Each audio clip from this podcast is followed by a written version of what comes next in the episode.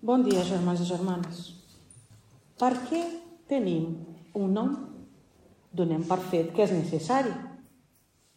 És una manera d'identificar una persona. És per on primer es fa conèixer una criatura. Què podem saber d'una persona només coneixent-li el nom? Avui dia podríem dir que pràcticament no hi ha privacitat. Podem saber moltes coses d'una persona només sabent el seu nom sencer. Tenir un nom és important. Isabel Gómez Melenchón, una periodista de La Vanguardia al 2011, va dir això en el seu article sobre la importància del nostre nom. Des de que l'home i la dona existeixen, hi ha els noms. La necessitat, però també el desig de ser i ser designat. El primer que se'ns acudeix quan coneixem algú és preguntar-li com es diu. No importa la raça, la civilització. Digue'm el teu nom, digue'm qui ets. El nom és nostra primera senya d'identitat, allò que ens identifica i ens dona entitat. Així mateix, la importància del nom ens arriba des del Gènesi, en què s'afirma que Déu, en només separar la llum de les tenebres, a la llum la va anomenar dia i a les tenebres nit. Més tard, l'home va donar nom a tots els animals.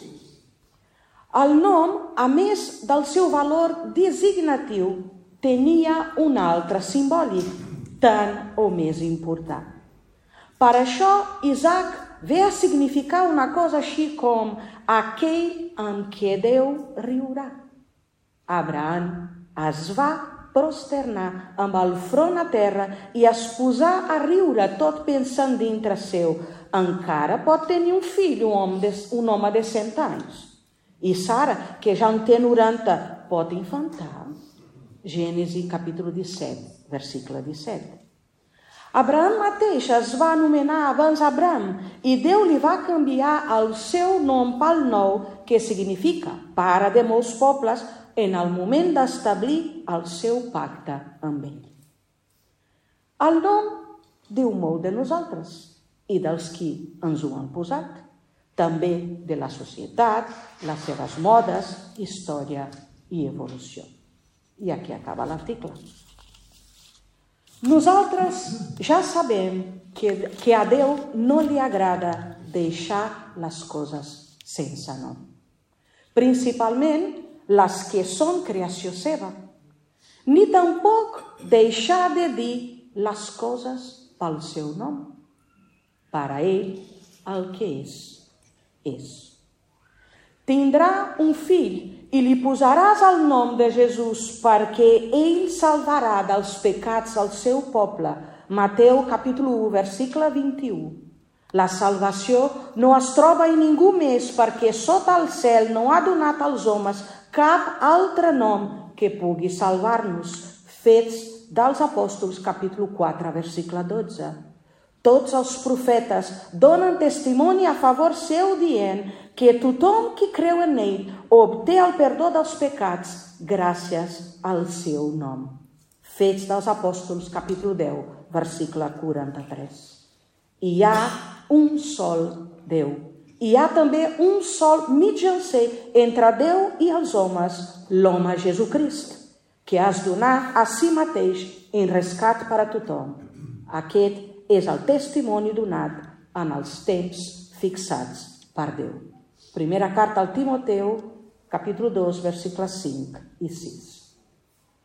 Nostre Senyor va rebre el nom de Jesús segons les instruccions que l'àngel va transmetre a Josep en Mateu capítol 1, versicle 21 i a Maria, l'Evangeli de Lluc, capítol 1, versicle 31. Aquest nom, de vegades donat a altres individus, podia ser la expressió de la fe dels pares en Déu, salvador del seu poble, o també de la seva certesa de la futura salvació d'Israel.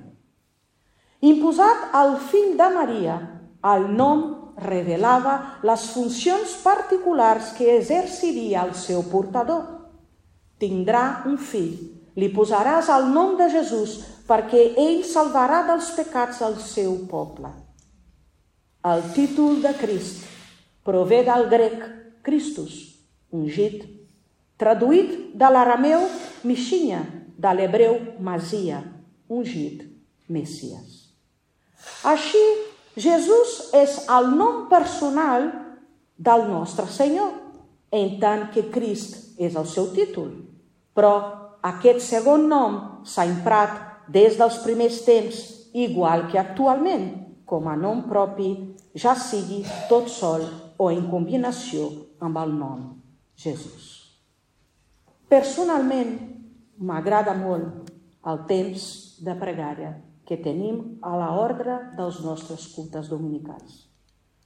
M'agrada de manera especial com les persones acaben les seves pregàries en el nom de Jesús, en el nom de Crist en el meravellós nom de Crist o en el nom preciós de Jesucrist.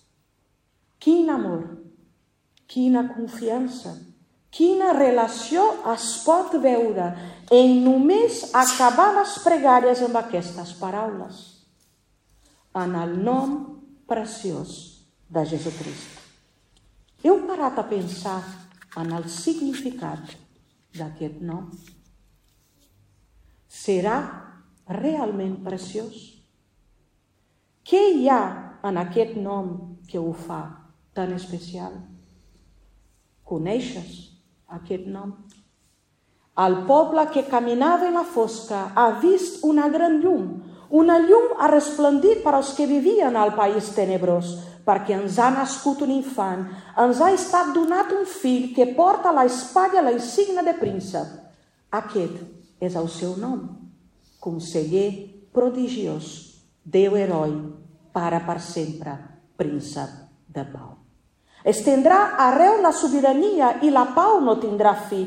Assegut al tron de David, establirà i reformarà el seu regne sobre el dret i la justícia des d'ara i per sempre.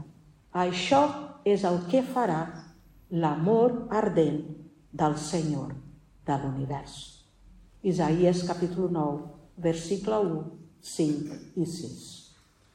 La salvació no es troba en ningú més, perquè sota el cel no ha estat donat als homes cap altre nom que pugui salvar-nos.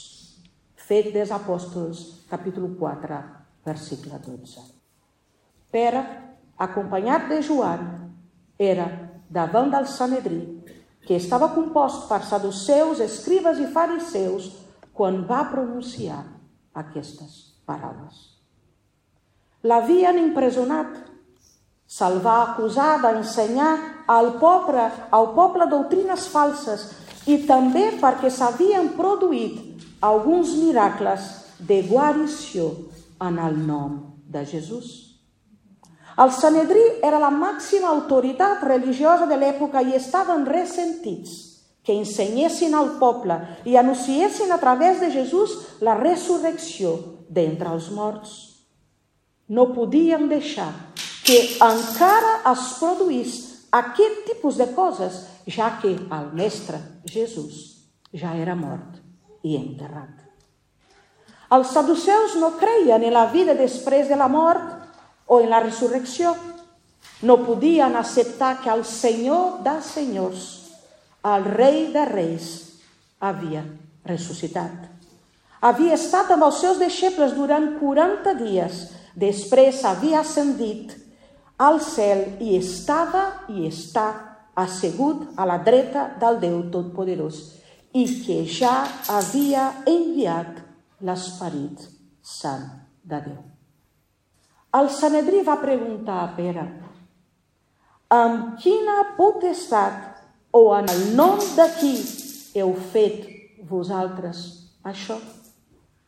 Les idees darrere de amb quina potestat o amb el nom de qui són virtualment iguals. En la seva manera de pensar, la potestat habitava en el nom, perquè el nom representava el caràcter de la persona. Aquest mateix grup de líders havia condenat Jesús a la mort i volia que sabessin que tenien el poder per fer el mateix a Pere i a Joan. Podem dir que en si aquesta va ser una pregunta legítima. Aquests eren els guardians de la fe jueva. Naturalment estaven preocupats pel que s'ensenyava al món del temple. Com va ser la seva investigació pot ser equivocat, amb pressió i intimidació. També el que van fer amb els resultats de la investigació. Pere, ple de l'Esperit Sant, va contestar aquesta pregunta amb evident audàcia i habilitat sobrenatural per parlar l'Evangeli directament al quid de la qüestió. La plenitud de l'Esperit Sant que Pere ja havia experimentat a fet dels apòstols en el capítol 2, juntament amb altres deixebles, no va ser un esdeveniment d'una vegada només. Era una cosa que Déu volia continuar fent a les seves vides. William Barclay, en el seu llibre Comentari del Nou Testament, diu que el llibre de, dels fets dels apòstols és la segona part d'una història en dos sentits. És el segon volum d'un és el segon volum dels dos que li va enviar Lluc a Teòfil. El primer, que és l'Evangeli, Lluc li havia explicat la història de Jesús a la terra i ara el segon continua explicant-li la història de l'Església cristiana. Fets dels Apòstols és el segon volum d'una història que no s'ha acabat. L'Evangeli només és la història del que Jesús va començar a fer i a ensenyar. La seva vida terrenal va ser només el principi d'una activitat que no s'ha acabat. Jesús no ha deixat només un nom i una influència immortals. És viu, actiu i ple de poder. No és merament algú que va ser, sinó que és un que és i la vida de la qual continua eternament. En un sentit, el tema i la lliçó del llibre dels fets és que la vida de Jesús es continua a la seva església. Per això, Déu l'ha exaltat i ha concedit aquell nom que està per damunt de tot altre nom, perquè en el nom de Jesús tothom s'agenolli al cel, a la terra i sota la terra, i tots els llavis reconeguin que Jesucrist és el Senyor a glòria de Déu Pare. Filipencs capítol 2, versicles del 9 a l'11. Per què Jesús va rebre el nom que està per sobre de tot nom. Ell, el perfecte fill de Déu, es va sacrificar perquè poguessin rebre el perdó dels pecats. Després d'aquest acte, amb el que es va desposseir de si mateix a favor nostre, Déu va honrar Jesús i el va exaltar, donant-li el nom que està per sobre de tot nom. Quan Pau diu que Jesús té el nom sobre tots els noms, vol dir que Jesús té el nom que reconeix la seva completa autoritat, senyorio i poder sobre el cel i la terra. El nom que imposa respecte i inspira adoració. Déu va garantir que Jesus rebés tota la glòria que mereixia en donar-li el nom que està per sobre de tots els noms. Jesús està assegut en un lloc d'honor a la dreta de Déu. Tinguem la mirada fixa en Jesús, el capdavanter de la fe i el que la porta a la plenitud. Ell, per arribar al goig que li era proposat, va suportar el, supir, el suplici de la creu sense fer cas de la vergonya que havia de passar i està assegut a la dreta del tron de Déu. Carta als Hebreus, capítol 12, versicle 2. Pau també diu que tots s'ajonellaran i tota llengua confessarà el senyoriu de Jesucrist. Perquè en el nom de Jesús tothom s'agenolli al cel, a la terra i sota la terra, i tota la llengua confessi que Jesucrist és el Senyor, per a glòria de Déu Pare. Això inclou els que són al cel, a la terra i sota la terra. Tots els éssers celestials, terrestres i demoníacs s'inclinaran davant de Jesucrist i ho reconeixeran com a Senyor de tot.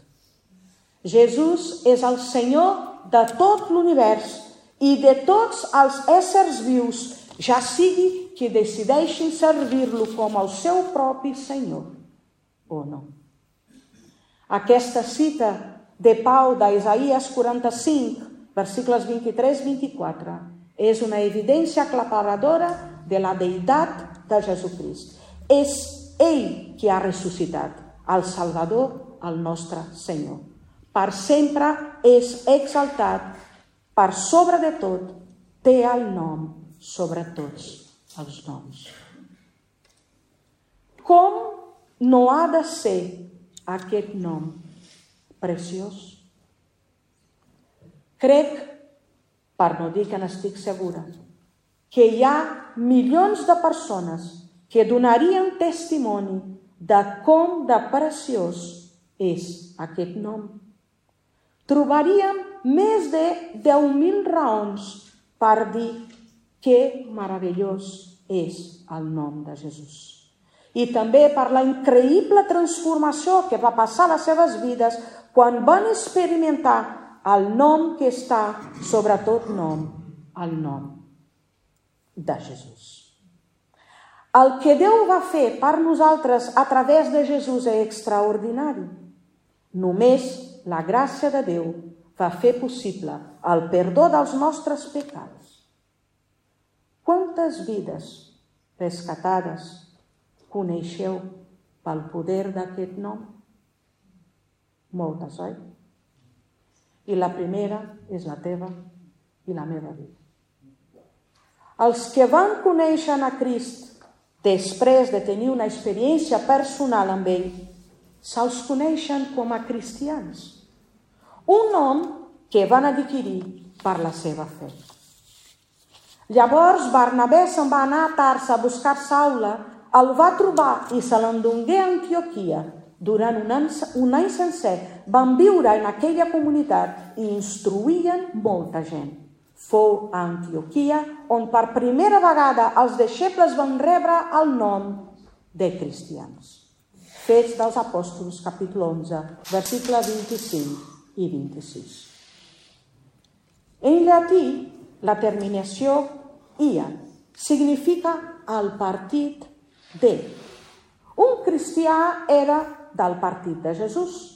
Dir cristians era més o menys com dir Jesús ites o persones de Jesús, descrivint les persones associades amb Jesucrist.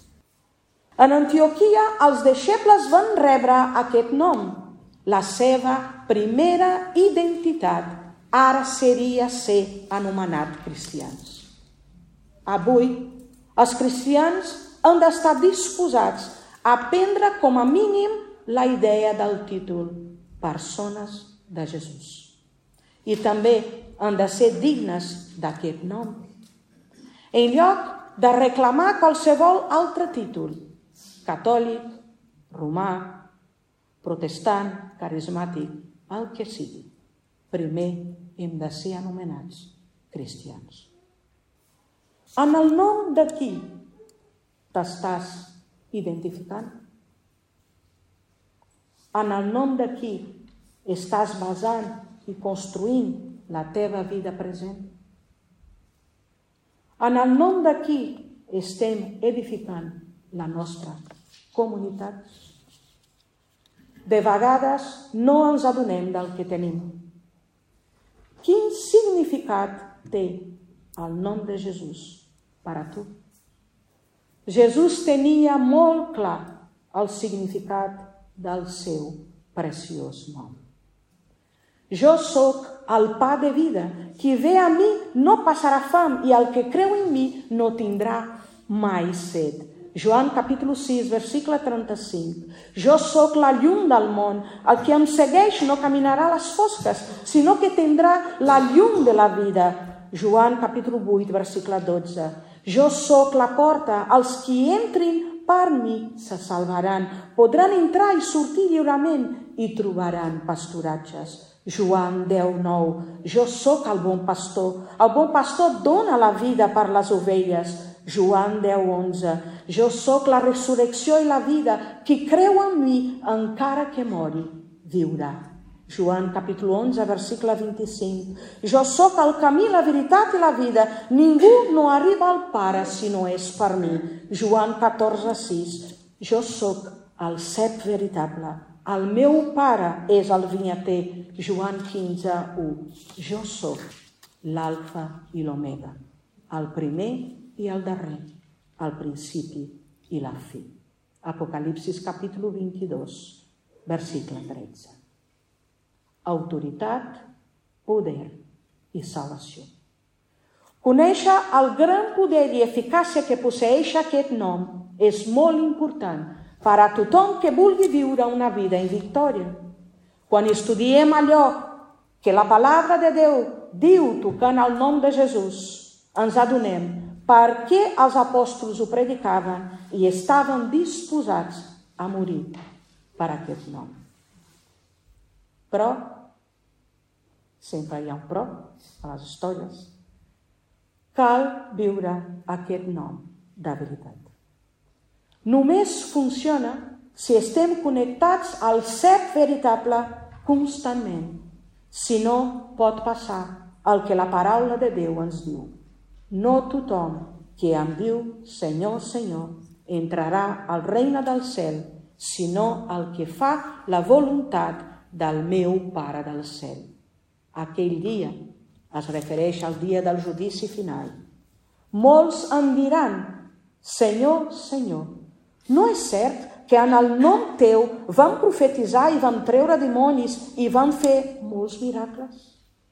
Llavors jo els diré, no us he conegut mai. Aparteu-vos de mi, vosaltres que obreu el mal. Mateu capítol 7, versicles del 21 al 23. Si no s'està connectat al cepa, al cep veritable, si no es fa i es compleix allò que diu la paraula de Déu, si no es viu una vida d'acord amb aquest nom, Déu no el reconeixerà. Jo sóc el Senyor. Aquest és el meu nom. No cedeixo a ningú la meva glòria. No cedeixo als ídols el meu honor. Isaías 42, 8. Que Déu us beneixi moltíssim. Una bona setmana per a tots.